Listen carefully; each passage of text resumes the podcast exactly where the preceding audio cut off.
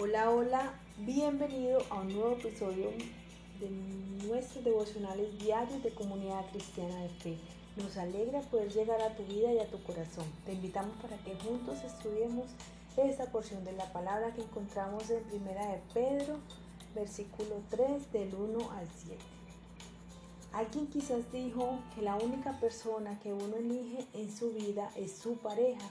¿Con quién te casas? Sin duda alguna marcará para bien o para mal tu vida. Igualmente, el primer ministerio por el que debemos responder todos los seres humanos es por nuestra familia, cónyuge e hijos.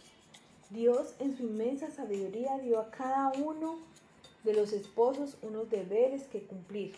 En nuestra cultura moderna estamos viviendo una situación bastante rara.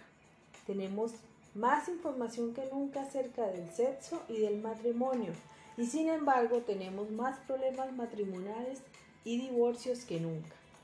Obviamente algo anda mal. No es suficiente decir que esos hogares necesitan a Dios, porque incluso muchos matrimonios cristianos de hoy en día se están desmoronando. El hecho de que un hombre y una mujer sean salvos no es garantía de que su matrimonio triunfará.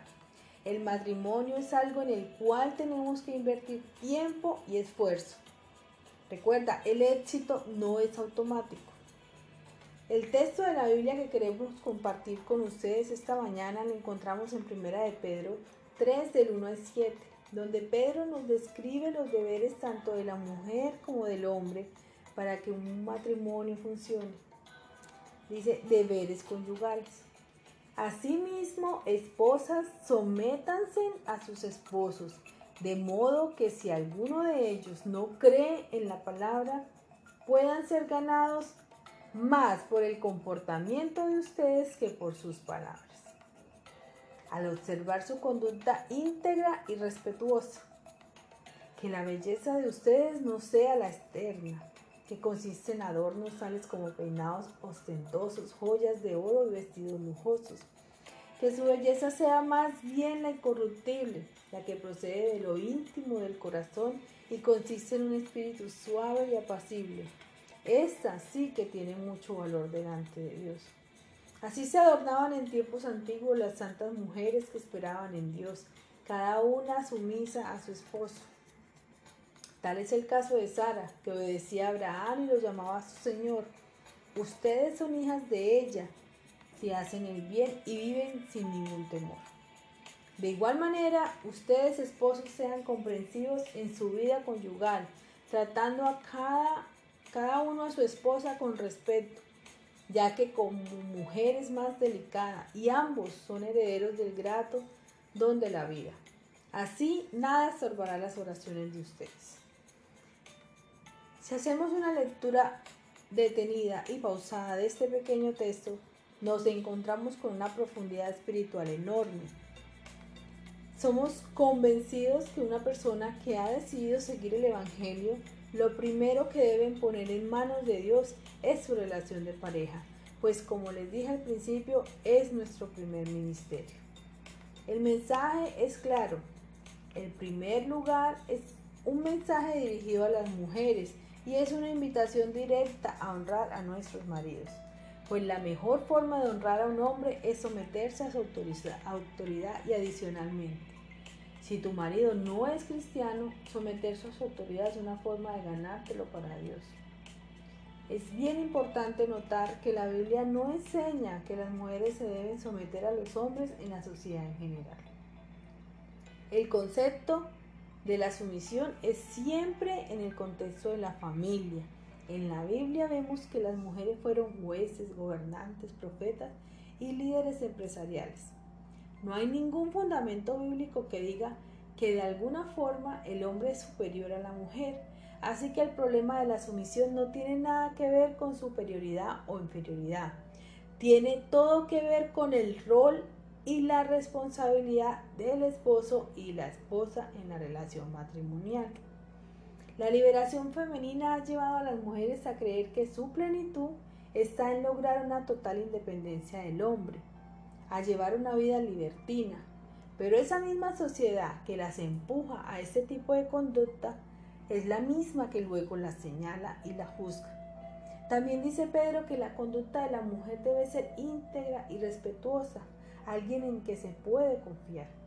Cuando la sociedad hoy invita a las mujeres al desorden, a la promiscuidad, a no depender de nadie, la Biblia nos muestra cómo el verdadero valor de la mujer está en la pureza de su corazón y en la rectitud de su andar. Mujer, si te cuesta someterte a tu esposo, pídele a Dios la sabiduría y la humildad suficiente para honrar a Dios y para honrarlo a Él. Pero hombres, ojo, también tienen deberes frente a sus esposas. Comprarles ropa cada 15 días, sacarlas a comer a restaurantes cada 8 días, ir de viaje en lo posible una vez al año. Suena maravilloso, pero mentiras. Lo que Dios pide a los hombres es que sean comprensivos en su vida conyugal. Ser comprensivos con las esposas. Es increíble cómo un hombre y una mujer pueden estar casados y vivir juntos sin realmente conocerse el uno al otro.